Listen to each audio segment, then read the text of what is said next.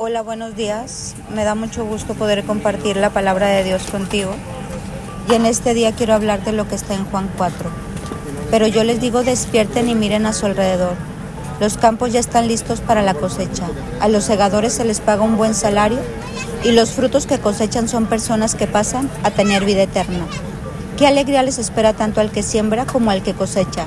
Ya saben el dicho, uno siembra y otro cosecha, y es cierto. Yo los envié a ustedes a cosechar donde, donde sembraron otros y ya lo habían hecho, el trabajo, y ahora a ustedes les toca levantar la cosecha. Dios nos invita este 2024 a cosechar. Dios dice que a los que cosechamos almas para la vida eterna, se nos paga un buen salario. La palabra siempre nos lleva a hablarle a la gente de Jesús, porque cuando tú siembras vida en otros al hablarle de Cristo, cosechas vida. Si tú hablas de Jesús, si tú llevas a otros al conocimiento de la palabra, eso dará una cosecha de vida. Uno siembra y otro cosecha y la gloria siempre se la lleva a Dios. Hoy Dios quiere invitarte a que compartas su palabra, a que envíes la palabra. No hay mayor tiempo invertido en tu vida que sembrar palabra.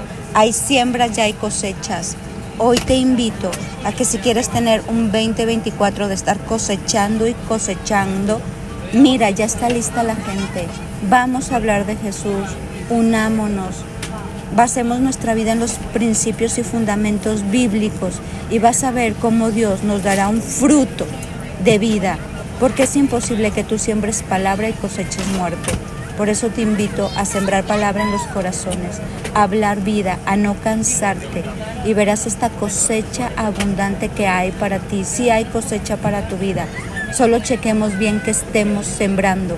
Y la como fórmula infalible es sembrar palabra y vas a ver que cosechas grandes bendiciones. Mi nombre es Sofi Loreto y te deseo un bendecido día.